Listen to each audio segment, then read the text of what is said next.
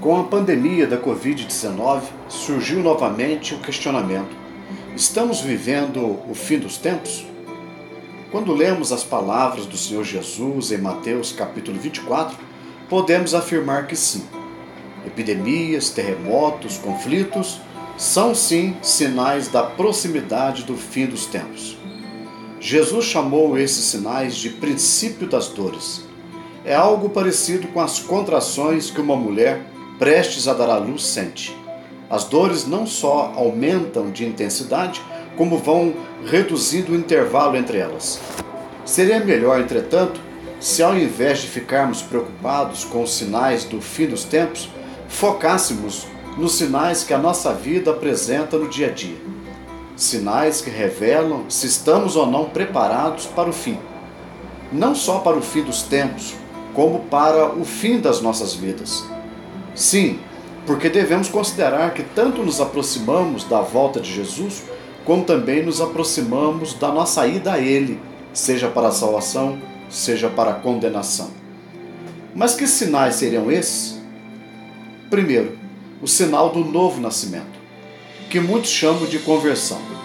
Jesus disse em João capítulo 5, versos 3 e 5, que se alguém não nascer de novo, não pode entrar no reino de Deus. Esse sinal é indispensável aos olhos de Jesus, porque se alguém não nascer espiritualmente, isto é, do Espírito Santo, ainda permanece morto em seus pecados. Outro sinal é a obediência à palavra de Deus. Jesus disse que quem o ama guarda a sua palavra. Guardar a palavra é o mesmo que obedecer. Muitos conhecem a Bíblia e sabem de cor vários versículos, mas nem todos a obedecem. Jesus comparou esses que ouvem Sua palavra e não a obedecem com um construtor imprudente que construiu sua casa sobre a areia. E quando caiu a chuva, transbordaram os rios e os ventos empurraram aquela casa, ela caiu. O que Jesus está nos ensinando é que somente a vida construída sobre a obediência à Sua palavra vai permanecer para sempre. Um último sinal que quero destacar é o sinal do amor. Jesus disse que pela prática do amor, uma pessoa seria reconhecida como seu discípulo.